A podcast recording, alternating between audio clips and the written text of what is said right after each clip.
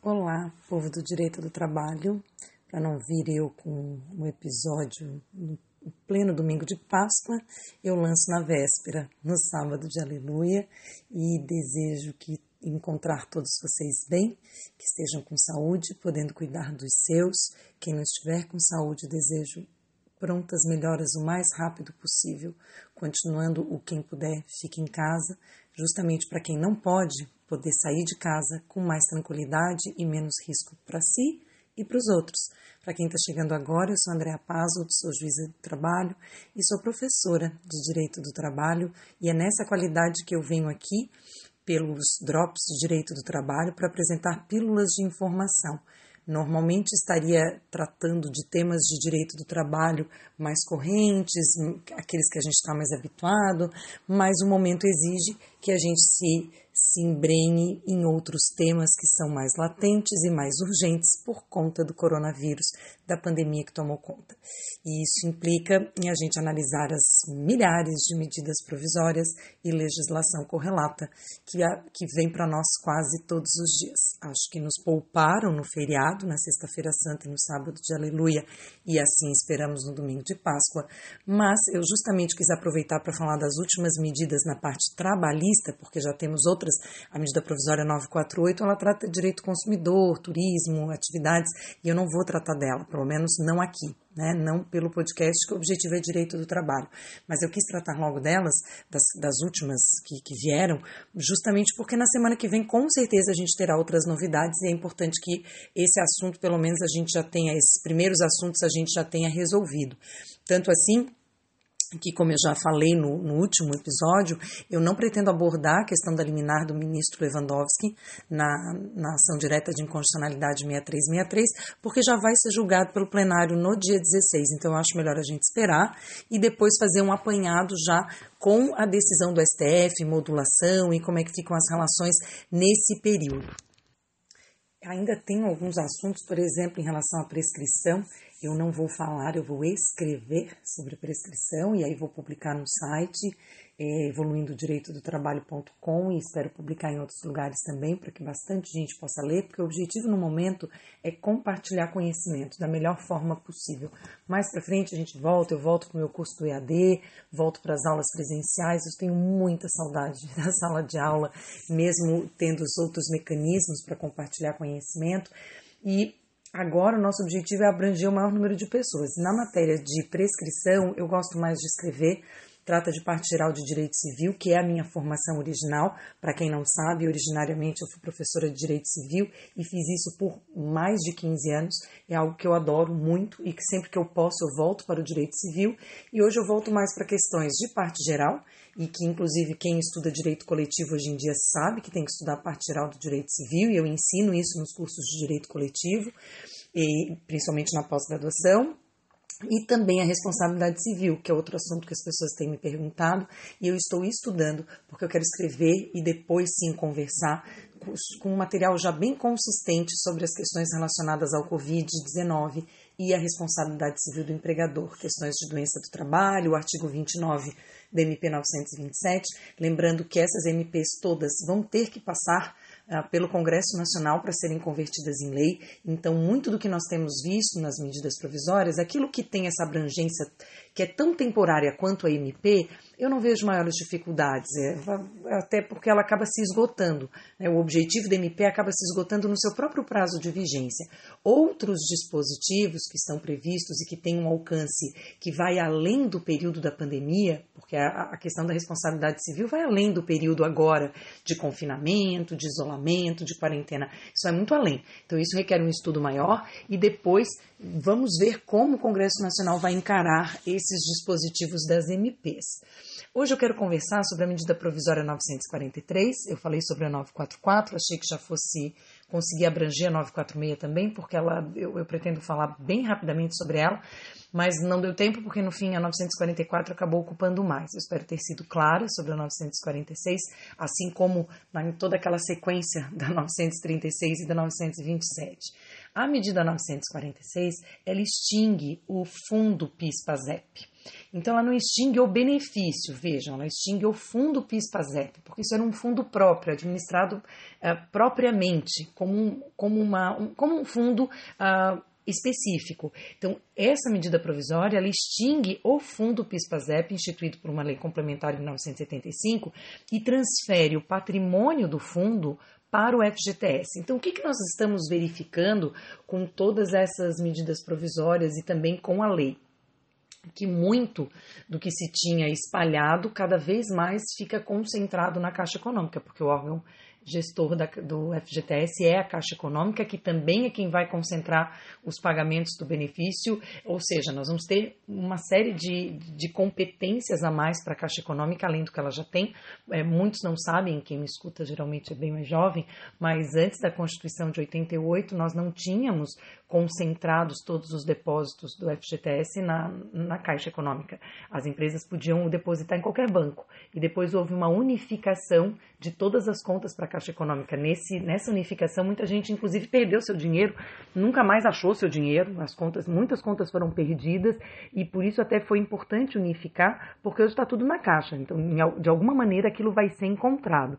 Pode demorar um pouco mais, tem questões de CPF, às vezes uma empresa já abriu uma conta e o novo empregador não sabe, então a pessoa acaba tendo duas contas vinculadas e não sabia, mas pelo menos está tudo no mesmo banco. Então, a medida provisória 948 extingue o PIS-PASEP, o fundo PIS-PASEP, mas preserva o patrimônio acumulado nas contas individuais dos participantes do fundo, certo? Porque isso tem uma previsão. Quando que vai ser extinto? Então, vai ficar a extinção é declarada pela medida provisória para ocorrer a partir de 31 de maio de 2020. Então, e aí nessa data, os ativos e passivos ficam transferidos ao FGTS. É importante que seja mais para frente, porque a Caixa já está tendo muita coisa para resolver, de acordo com, a, com, a própria, com as próprias medidas provisórias que estão vindo, e ainda vai ter liberação de fundo. Então, realmente é importante que seja só em 31 de maio de 2020 para dar tempo disso se organizar.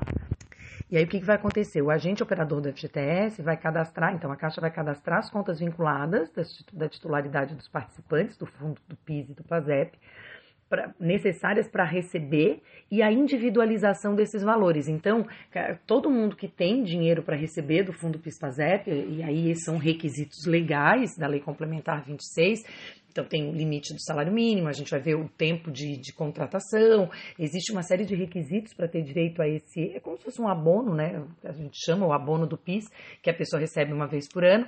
E esses valores vão ser individualizados nas contas vinculadas do FGTS. Então, vai ter uma marcação, então vai, vão ser marcadas com o identificador de origem do PIS ou do PASEP.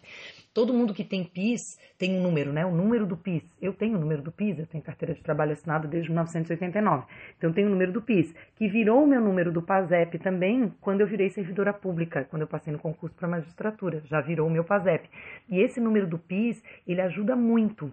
É, isso até que nós vamos ter que ver, porque eu acho que a ideia, ao longo do tempo, é que você vá unificando os cadastros das pessoas, sabe? A gente tem número de carteira de trabalho, número do PIS, número do CPF, número do RG. Então, a, a, talvez a ideia aqui seja cada vez mais você concentrar. Pode ver, depois a gente vai tratar da legislação específica e, e se fala muito do cadastro único. A ideia era até que esse cadastro único, com uma sigla péssima, é, ficasse já concentrando todos os números, que a pessoa tivesse um número só identificador porque e isso provavelmente agora vai acontecer em relação ao PIS e PASEP. Quando eu faço consulta para ver se alguém já recebeu seguro-desemprego, é pelo número do PIS que a gente faz essa consulta, não é pelo CPF.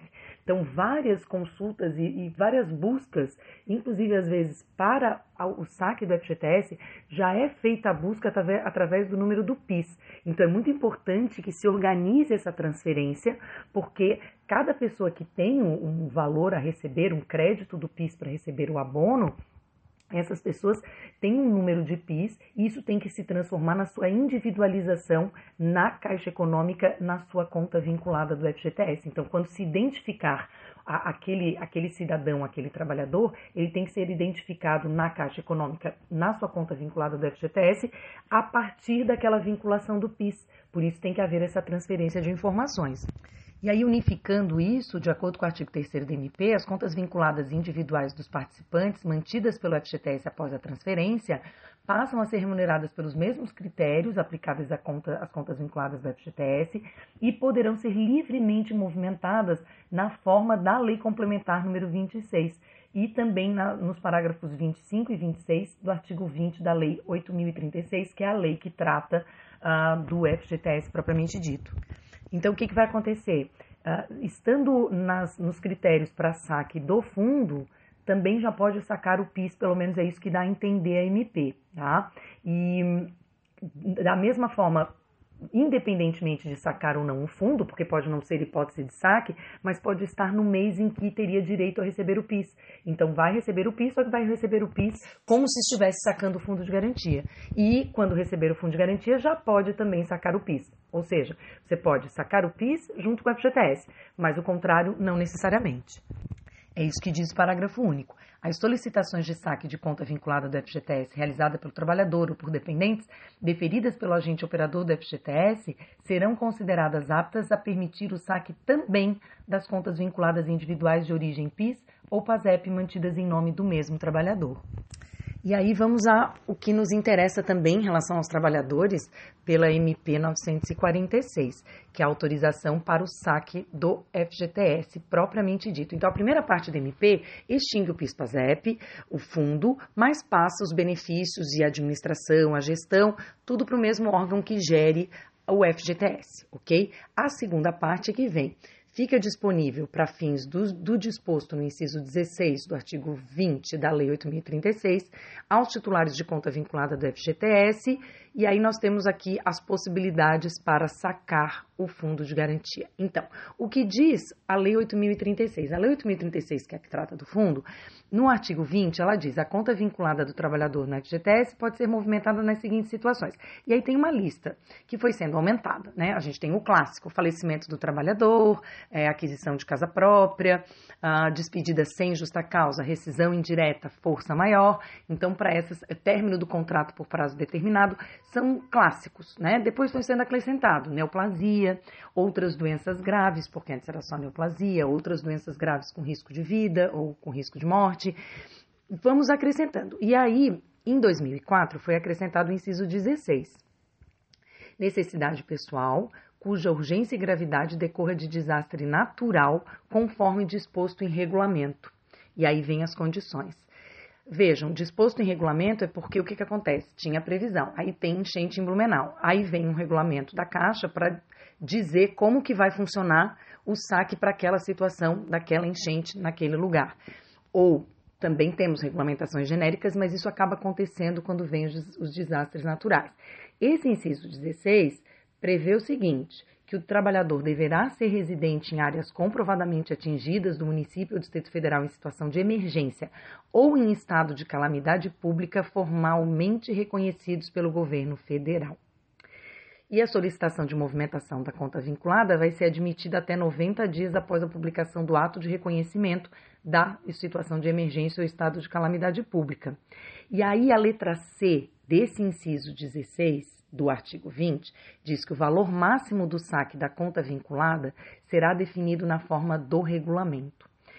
O que fez essa MP? Essa MP meio que já fez essa função de regulamento, porque trouxe a previsão de saque do fundo de garantia desde quando? A partir de 15 de junho de 2020 até 31 de dezembro de 2020.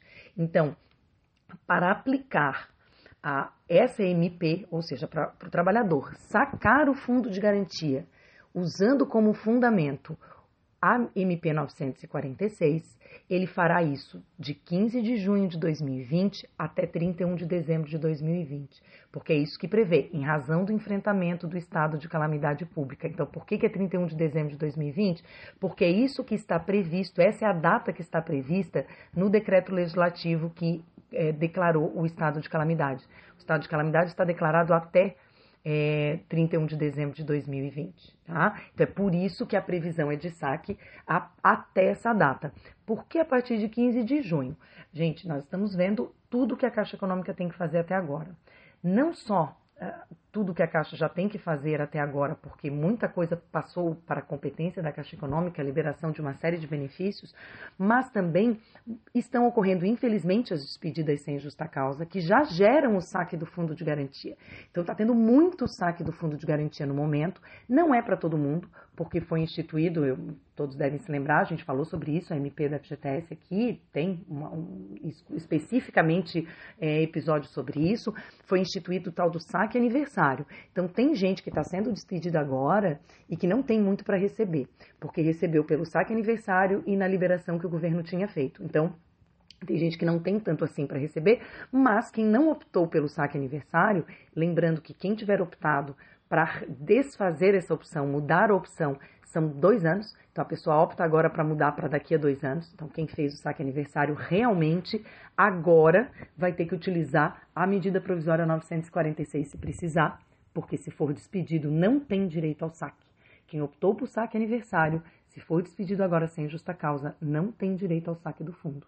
Tem direito só aos 40% da multa tá? Mas ao que está depositado no fundo não tem direito agora, tem que esperar a data do aniversário ou utilizar a MP 946 a partir de 15 de junho. Então, acho que a ideia aqui é que aquelas que, que quando chegar essa data realmente sejam só as pessoas que precisam muito do FGTS e que não tiveram outras opções.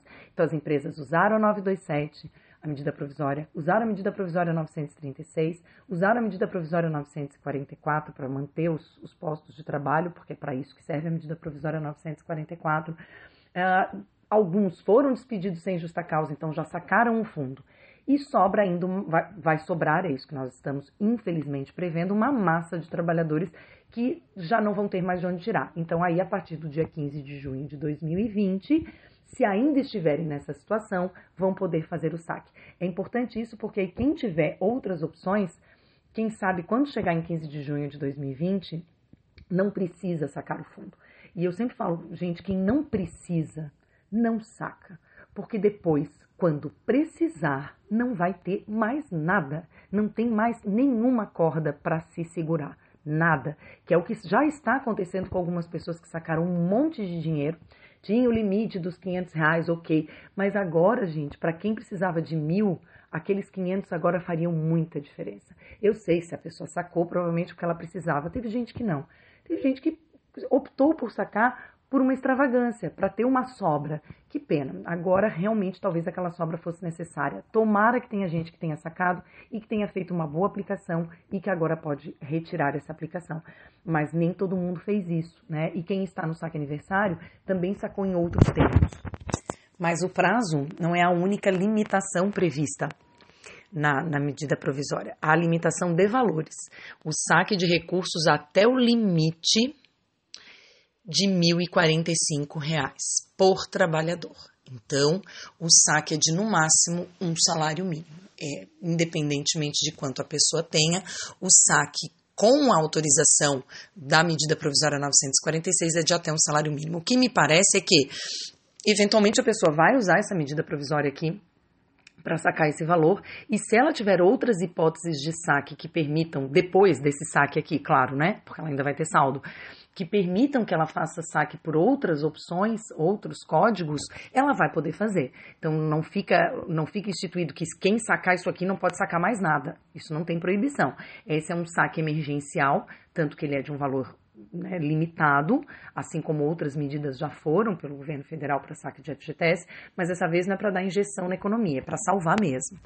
Nós poderíamos discutir, nós podemos inclusive discutir duas questões aqui. Primeiro, se essa situação de calamidade pública eh, se encaixa exatamente no inciso 16 ou se precisaria de um inciso próprio que fosse instituído, porque o inciso 16 fala de desastre natural e a justificativa aqui da medida provisória 946 é que é uma emergência de saúde de importância internacional decorrente da pandemia do coronavírus, do Covid-19, e que é mencionada pela Lei 13979. Mas desastre natural é outra coisa, é o que aconteceu em Brumadinho, né? Assim, você tem. É, isso são desastres naturais, aquilo que a gente normalmente relaciona quando a gente estuda direito, que a gente relaciona a força maior, a força da natureza. E não é o caso do Covid como uma nesse sentido, porque ela não é uma avalanche. A gente tem os números crescendo, multiplicando os contágios, as mortes ocorrendo, mas nós não temos isso como uma avalanche de um momento só. Tanto que o, o saque só pode ser a partir de 15 de junho. Então, se já se tivesse a dimensão toda num único momento, então se a desgraça fosse toda num momento único, não seria só a partir de 15 de junho o saque, evidentemente. Felizmente a desgraça não vem numa avalanche. Felizmente, inclusive, podemos evitar que chegue a ser uma desgraça. Mas, se a gente for olhar bem certinho, o inciso 16 trata de desastre natural. Mas aí, quem sou eu para falar isso? Porque mesmo antes da medida provisória, várias pessoas já tinham me perguntado, e eu, como eu estava em férias, eu não precisei decidir isso ainda, então acabou que essa decisão vai ficar para depois, agora, para essa semana. Mas várias pessoas já tinham me perguntado o que, que eu achava da liberação do fundo antes da medida provisória. Então, independentemente da existência dessa autorização temporária, o que, que eu achava da liberação do fundo. E eu já ia aplicar esse inciso 16 por analogia, na verdade. Então, agora até me criou uma situação que é, eu não acho que ele é exatamente para a situação que estamos vivendo, não acho mesmo, mas acho que justamente por estarmos admitindo tanta flexibilização, nós estamos admitindo tantas situações que trazem piora para a condição do trabalhador, em nome de um momento em que é exigida essa solidariedade de todos, estamos assistindo tantas situações em que há também prejuízo para o empregador e que normalmente ele não teria que arcar, mas a gente está admitindo porque é uma situação excepcional. Então nós já estamos trabalhando com muita excepcionalidade. Me parece que, em se tratando desse tanto de excepcionalidade, o que a gente puder fazer para ajudar o trabalhador eu acho que a gente deve fazer. Então, é, nesse momento, eu já estava tendente a aplicar o inciso 16 do artigo 20 para liberar o fundo de garantia. E aí vem a outra pergunta. Essa liberação é, eu não ia fazer de 1045. Eu, como muitos colegas. Eu tenho vários colegas que não iam aplicar, tá, gente? Tenho vários colegas que entendem que não era o caso, que continuam achando que não era o caso, que não se aplica o inciso 16. Só que agora a gente tem uma medida provisória dizendo que é por força do artigo, que está equiparando ao artigo 16. Que você está equiparando a pandemia do Covid-19 a uma uh, urgência e gravidade decorrente de desastre natural. Ok, ponto tá? Eu já ia aplicar, mas tem muita gente que não ia aplicar. Mas agora a gente tem a medida provisória equiparando. Na hora que a gente adota essa medida provisória, e ela vai ser o fundamento para as decisões de liberação, mero pedido de alvará, jurisdição voluntária, caso a Caixa Econômica se recuse a entregar. Mas o que, vai acontecer agora? A Caixa vai liberar o fundo de garantia a partir de 15 de junho para as pessoas que, que estiverem uh, simplesmente utilizando a medida provisória. Me parece que o requisito da necessidade pessoal que é um requisito do, do artigo do inciso 16, vai ser mitigado. O simples fato de ainda estarmos sob a, a sujeitos à contaminação, à impossibilidade de trabalho. É, então, não me parece que o trabalhador vai precisar provar que está com o contrato suspenso, que teve uma redução salarial. Me parece que a medida provisória autoriza de forma muito mais ampla o saque. Porque o que, que acontecia nas outras desgraças? Né? Tinha que provar que morava naquela região em que estava atingida, que agora é o Brasil inteiro, então nós não temos nenhum lugar que não esteja, porque é uma determinação, é um decreto federal, então é um decreto legislativo com abrangência federal e nacional, então nós não temos mais essa situação. Então, essa, essa necessidade pessoal eu não acho que seja exigível. Embora num, num, momento normal ela seria recomendável.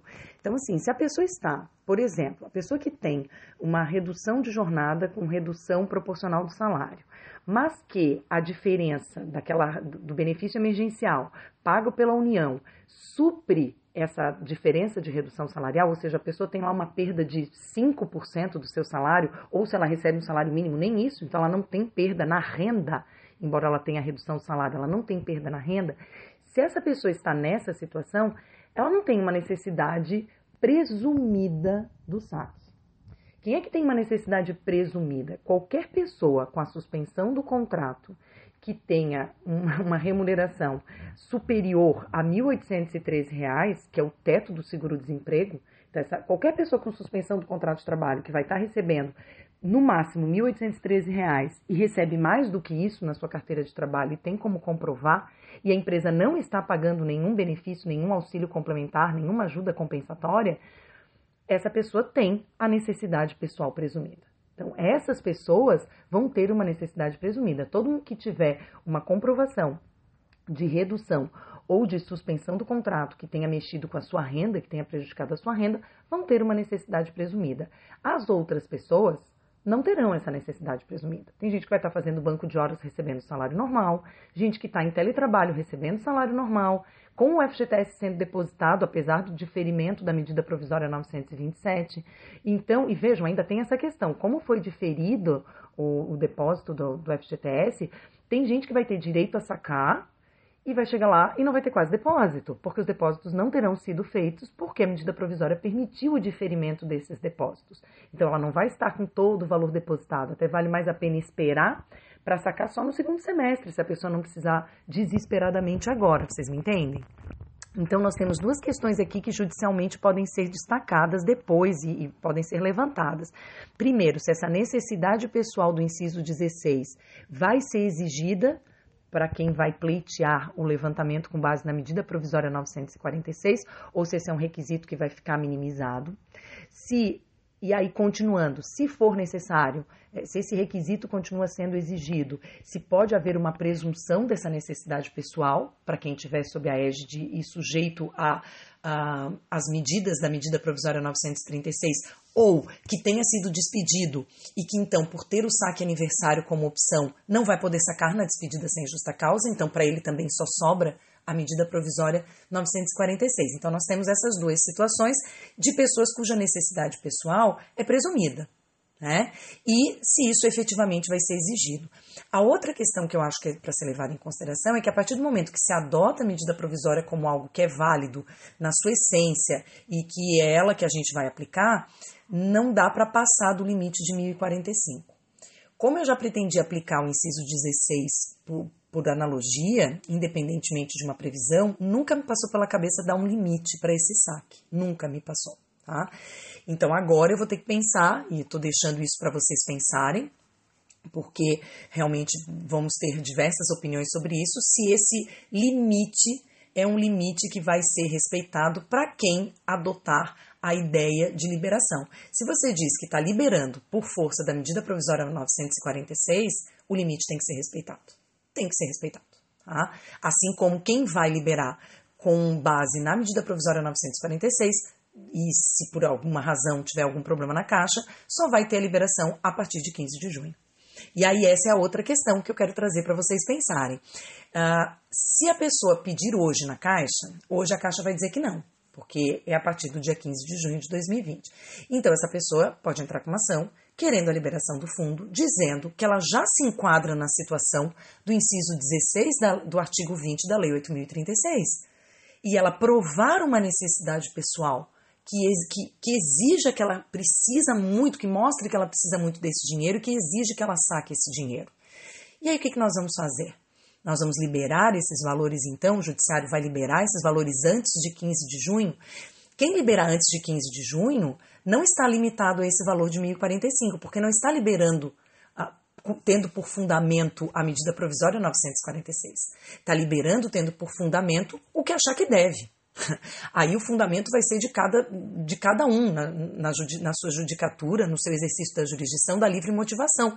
Então é, é uma fundamentação motivada, mas é, é um livre convencimento motivado do juiz. É ele que vai definir se ele antecipa a aplicação da medida provisória, ele está limitado a valor. Se ele não decide com base na medida provisória, porque é um absurdo, porque entende que a pessoa precisa agora, e vai decidir por uma equiparação já ao inciso 16, mas não por causa da MP, não haveria por que ter a limitação do valor. Então, quem vai liberar agora, me parece que isso não vai ter limitação de valor. Se vai ter limitação de valor, então não faz muito sentido.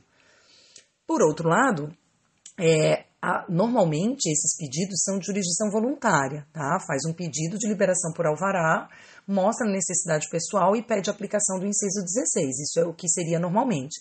Se a pessoa opta, e tem gente que diz para mim, ah, mas não era bom pedir na caixa primeiro? Era antes. Antes da medida provisória, podia ser uma boa ideia pedir na caixa antes. Agora, você já sabe o que a caixa vai dizer. A caixa vai dizer que não porque a Caixa tem uma medida provisória para cumprir. E aí, a partir do momento que a Caixa diz que não, eu não sei se você tem uma, uma jurisdição voluntária. Porque na hora que você tem uma negativa do órgão que vai liberar o valor, nasce uma pretensão. Se nasce uma pretensão, você pode ter uma lide, porque aí você vai ter uma pretensão resistida. Se você pediu e a Caixa não entregou, talvez a ação tenha que ser contra a Caixa. E aí, se a ação for contra a Caixa, não é jurisdição voluntária e a competência não é da Justiça do Trabalho, é da Justiça Federal. A Justiça do Trabalho só vai regulamentar, reger as relações que sejam ou para jurisdição voluntária ou que implique em ah, um pedido de condenação da empresa ré, da empregadora, no depósito das competências remanescentes, principalmente de competências anteriores às dos meses da medida provisória 927, porque isso a empresa já está devendo. Mas aí, naquela ação, já pede a liberação, mas a liberação não com base na medida provisória, ok?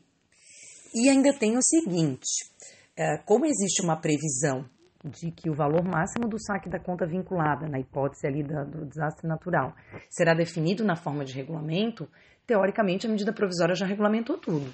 Eu digo teoricamente porque já tem gente, já sempre teve gente que entendia que era na, na medida da necessidade de quem estava requerendo ainda que o regulamento dissesse diferente, o regulamento não pode ultrapassar a lei. Então, mesmo que o regulamento dissesse um valor inferior, se a pessoa comprovasse uma necessidade maior, uma, algo muito urgente, por exemplo, cirurgia de filho, sabe, gente? Coisas muito maiores do que a gente pode imaginar, ou muito piores do que a gente pode imaginar. Não um saque para pagar conta básica, mas o saque para pagar uma conta séria que surgiu e que não, não há outra opção. Então, eventualmente, já, já tinha gente decidindo dessa forma. Mas se você for exatamente na previsão agora, também o valor máximo, como ele pode ser previsto em regulamento, ele pode então ser previsto na medida provisória. Poucas pessoas sabem, mas o crédito do FGTS, quer dizer, os valores depositados na conta do FGTS, eles podem ser objeto de alienação ou de cessão fiduciária. Tem previsão legal para isso, uma lei antiga de 1965, tá? Em favor de instituição financeira. Então, é, isso é possível de acontecer. Esses valores que estiverem nessa situação, eles não vão poder ser movimentados, tá? Essa é uma previsão que, inclusive, é excluída aqui da própria medida provisória porque são valores que estão bloqueados. Aí a gente tem como que esses saques vão ser feitos, cronograma de atendimento, a Caixa Econômica vai dizer depois, vai regulamentar como é que isso vai fazer, por isso que não dá para ser agora. Se todo mundo resolvesse, realmente, eu compreendo perfeitamente, nós não temos como agora fazer isso. A Caixa acabou de lançar o aplicativo para o benefício para os informais, para ajuda para os informais, né, para o voucher. É, tem os aplicativos para. Vai ter aplicativo para um monte de coisa, vão ter os auxílios para pagar, gente despedida. Então, se ainda por cima a Caixa tiver que organizar essa liberação agora, ela não tem a menor condição de fazer isso nesse momento. Até porque os trabalhadores da Caixa Econômica, que são do regime seletista, também têm os seus direitos trabalhistas garantidos no período. Então, essas são as minhas considerações sobre essa medida provisória 946. Eu vou fazer um episódio sobre a Lei 13.982, né, que é quem institui o auxílio emergencial, o voucher para os informais, para os desempregados, aquele de 600 reais. É, farei isso, se eu não conseguir, acho que eu não vou fazer amanhã, porque é domingo de Páscoa, mas no, no máximo na segunda-feira de manhã ele sai porque eu acho que a gente ainda tem algumas coisas. É, até vai ser, na verdade, o episódio vai ser curto, gente, porque a parte é, é mais operacional e eu não trato de questões operacionais. Isso, né, tem, para isso tem um aplicativo, vai ter regulamentação, já tem gente mandando todo um passo a passo de como se deve receber, e aí os advogados vão auxiliar também, o pessoal que tem já contador já vai ajudar também. Então, tem, tem muitas formas disso ser feito. Eu, eu não tenho nem como dar essas dicas operacionais, tá? A gente vai falar realmente da parte de requisitos legais e algumas manifestações críticas, porque eu acho que isso sempre é importante e enriquece o nosso debate. Bom, é, hoje é 11 de abril de 2020, como quando a gente grava podcast, a gente não sabe quando as pessoas vão ouvir, por isso que em vez de deixar um filme, eu vou deixar uma imagem do, do dia de hoje, de hoje para amanhã, e desejo a todos uma feliz Páscoa que nós tenhamos muita tranquilidade no espírito para que a gente possa passar por esse momento. Eu sei que tem gente que está passando muito, muito trabalho. Então, quem não está passando tanto trabalho, como eu, por exemplo, não estou passando tanto trabalho, fico pensando em maneiras, e não adianta só pensar, e colocando em prática formas de ajudar as pessoas que estão passando muito trabalho. Uma das coisas que eu digo, que eu peço que todos façam é comprar dos seus vizinhos que vendem alguma coisa. Se você almoçava sempre no mesmo lugar e eles estão fazendo entrega, continue com eles. Se eu fiz agora uma compra de Páscoa de quem? De uma pessoa que faz os doces, que é uma pessoa que eu conheço, que é próxima de mim, que eu confio. A gente não come hambúrguer todo dia aqui em casa, obviamente, até comemos pouco. Estamos até comendo mais, por quê? Porque estamos comprando da hamburgueria das meninas, que são pessoas que a gente conhece, que são pessoas que estão se mantendo, se segurando no mercado. E é isso que eu acho, isso é uma das coisas que a gente pode fazer e que é tão simples, porque a gente já vai comer de qualquer forma, a gente já vai comprar chocolate de qualquer maneira. Então, comprar do, do pequeno, comprar do próximo, comprar de quem você conhece, divulgar o trabalho de quem você conhece, isso já ajuda muito para que essas pessoas possam se manter agora e não feche e possam se reerguer depois, para que elas não precisem mandar a gente embora, para que elas não se acabem com esse nesse momento. E a gente pode pensar em outras maneiras, cestas básicas, doação de máscara, tem muito que a gente pode fazer, né? Então, e tem gente que se não fizer nada e ficar em casa também já está ajudando muito. E tem gente que tem que trabalhar e por essas pessoas a gente reza muito e a gente agradece muito, muito. Então, eu desejo que todos tenham um espírito de renascimento, é, pensar nos sacrifícios que, para quem acredita que Jesus fez por nós, mas mesmo para quem não acredita, pensar nesse dia especial como um dia de solidariedade e para quem é meu aluno, me escuta falar isso toda a vida, e principalmente de empatia, sem julgamentos. Uma feliz Páscoa para vocês, muito obrigada por me ouvirem e até a próxima.